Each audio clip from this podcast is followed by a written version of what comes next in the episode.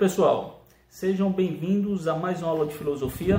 Na verdade, hoje uma aula de filosofia e de sociologia, porque a gente vai tentar entender justamente como essas duas ciências elas se relacionam, na tentativa de tentar responder um dos problemas que talvez sejam um dos mais essenciais da, da humanidade, que é o que é o homem. E a gente vai fazer justamente na aula de hoje algumas reflexões sobre essa questão o que é o homem. É, antes de mais nada, vamos tentar entender o seguinte: a filosofia e a sociologia elas fazem parte do bloco de ciências chamadas de ciências humanas. E olha aí, as ciências humanas elas tentam justamente tentar, tentar entender o humano. Bem óbvio, né? Ciências humanas estudam o humano. Então, elas tentam estudar o humano em todos os seus aspectos sociais e individuais. Existem também outros blocos de ciência, que são as ciências da natureza, que entra a biologia, por exemplo, as ciências exatas, que entra a matemática, por exemplo. As ciências humanas, repetindo, elas estudam o humano e todos os seus aspectos sociais e individuais. E uma das perguntas fundamentais é justamente essa. Afinal de contas, o que é o homem? Importante também dizer que a tentativa de responder essa pergunta não se deu apenas pelas ciências humanas, filosofia, sociologia e as outras ciências humanas, né? história, geografia, antropologia. Não. É, as religiões é, tentaram responder essa questão. Por exemplo, a Bíblia ela tem um livro, o primeiro livro da Bíblia, que é o Gênesis, que é um dos meus livros favoritos. Ela tenta justamente responder como o homem foi criado e por que o homem é tão diferente das outras espécies da criação. Né? A arte também tenta responder essa questão.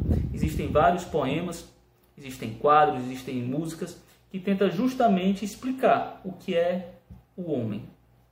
É, entre as definições artísticas, uma das minhas favoritas é a definição de um poeta português do século XX chamado Fernando Pessoa, que ele vai dizer o seguinte: o homem é um cadáver adiado. Vou repetir de novo o homem é um cadáver adiado. Veja bem, vamos tentar entender o que ele quis dizer com isso.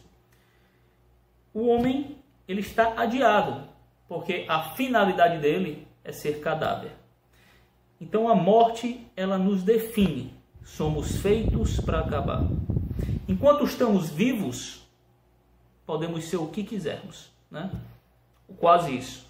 Mas eu estou aberto. Amanhã eu posso ser diferente do que eu sou. Já era professor de filosofia. Se eu pegar meu violão e for para e virar hippie, eu serei outra coisa. Né? Se eu pegar meu carro e quiser conhecer a América e sair, largar emprego, largar tudo, eu serei outra coisa. As minhas decisões de hoje, elas afetam quem eu vou ser daqui a 5, daqui a 10 anos. Hoje eu sou professor de filosofia de vocês, mas eu não me tornei isso assim.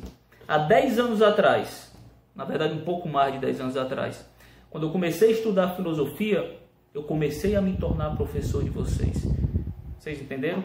Então, a vida, o homem, ele é indefinido enquanto vivo, mas a morte define. Quando eu morrer, o que eu fui, foi. O que eu não fui, nunca será. Certo? Então é isso que Fernando Pessoa me faz pensar quando ele vai definir o homem dizendo: o homem é um cadáver adiado. É, então, essas são algumas das explicações. Né? O Gênesis traz uma explicação interessante, trouxe essa explicação interessante para você de Fernando Pessoa, mas aqui a gente vai tentar entender um pouco mais é, do ponto de vista científico, do ponto de vista mesmo filosófico e social, o que é o homem. Independente das explicações é, que a gente possa trazer para essa questão, eu quero que vocês percebam que o homem é um mistério. E de novo, quando eu falo homem aqui, eu estou falando enquanto espécie, né? não é enquanto gênero. Homem enquanto, quando falo homem, eu estou falando de seres humanos. Somos um mistério. Ah, de todas as espécies que existem no nosso planeta, nós somos a única que pensa. Né? A única que tem racionalidade. A astronomia ela nos fez conhecer alguns planetas, algumas galáxias além no nosso planeta. Né? Nunca estivemos lá, mas nós conseguimos observá-las, olhar à distância. Né? O universo é muito grande. Eu acredito que o universo possa abrigar vidas em outro planeta. Mas, até onde nós sabemos, até onde a ciência é capaz de provar, o único planeta que existe vida é a Terra. Então a vida é rara no universo.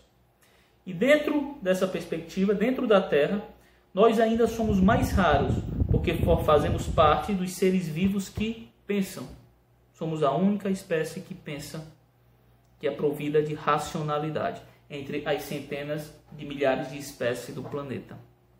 Então percebam quanto fazemos parte de um grupo exclusivo. Né? A outra questão que eu trago para vocês é a racionalidade. Ela é boa? Ela é uma dádiva, ela é um presente? Ou ela é má?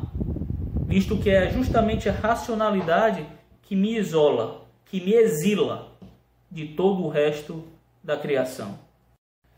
É, do ponto de vista positivo, é a racionalidade que nos ajuda a sobreviver melhor nesse planeta.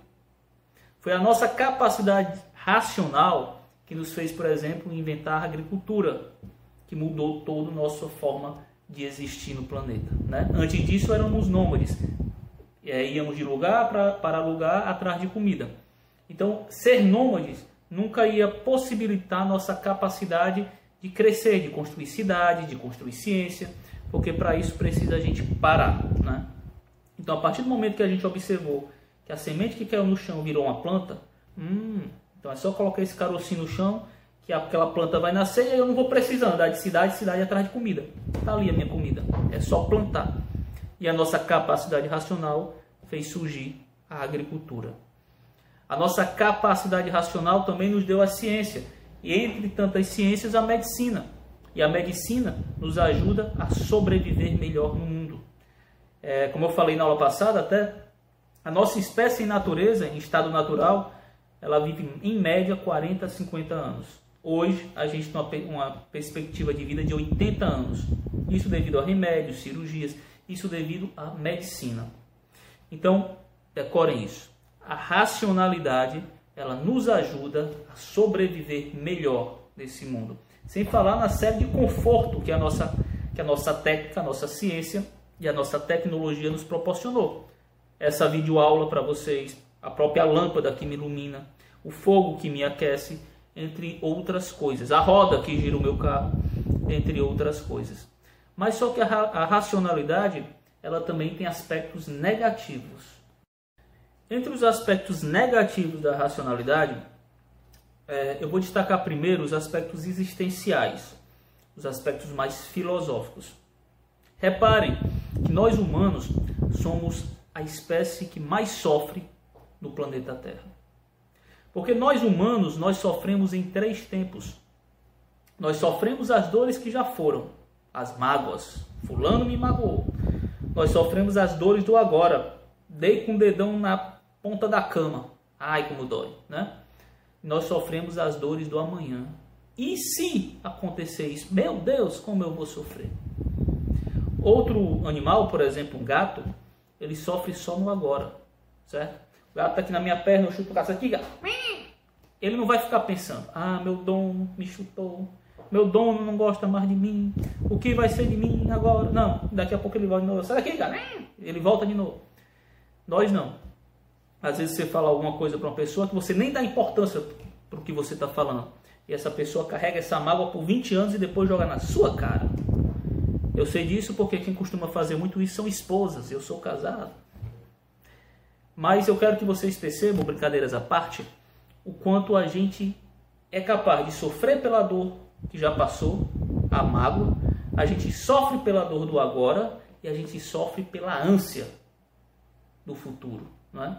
Então, a mesma racionalidade que me faz antecipar problemas e inventar coisas que resolvam os meus problemas quando eles chegarem, a mesma ansiedade que me fez ter medo do escuro e inventar a lâmpada para vencer a escuridão, é a ansiedade que é a racionalidade que me faz sentir ânsia de problemas que provavelmente nunca existirão, só na minha cabeça. Também eu quero destacar aspectos mais práticos do lado negativo da racionalidade. É, a racionalidade ela também cria uma série de problemas no mundo físico, vamos botar assim, não problemas é, existenciais como esse que eu coloquei para você da perspectiva da dor. Mas, por exemplo, nós somos a espécie que mais modifica o planeta. Nós somos a espécie que mais tira recursos naturais do planeta. Nós somos a espécie que mais afeta a natureza. E até que ponto o planeta vai conseguir sustentar essa espécie que somos nós? É? Então, a mesma ciência que me deu a medicina, que me fez curar uma série de doenças, a mesma ciência me deu a bomba atômica. E hoje, com um apertar de um botão, eu posso destruir o planeta todo. Né?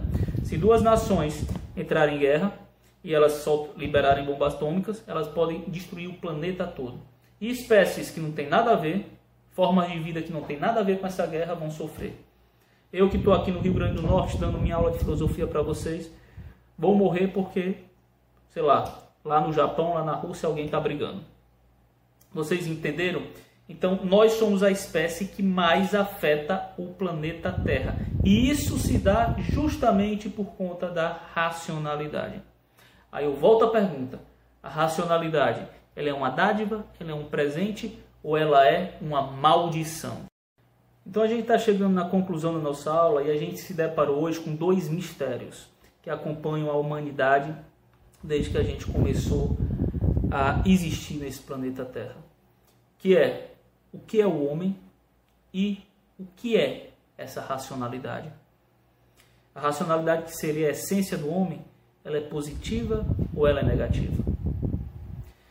Pessoal, entender o que somos por dentro né, e por fora, o que, entender o que somos na individualidade de cada, de cada pessoa entender o que somos em sociedade é o papel, o árduo papel, o duro papel das ciências humanas. Né? E em um mundo onde as cada vez conectado, é, em um mundo cada vez mais globalizado, onde as ações de um país que está do outro lado do mundo afeta diretamente o nosso modo de vida aqui, por exemplo, a gente está tá vivendo uma pandemia do, do coronavírus. E tudo indica, eu não vou entrar aqui na, na polêmica como começou, não é isso, é só mero exemplo. Tudo indica que começou porque um chinês comeu morcego, lá porque a cultura deles comer morcego. E esse simples ato que para ele era tão banal, tão cotidiano, afetou a humanidade inteira. Então, em um mundo cada vez mais conectado, cada vez mais globalizado, entender o quanto as nossas ações podem afetar uns aos outros é fundamental para a nossa sobrevivência.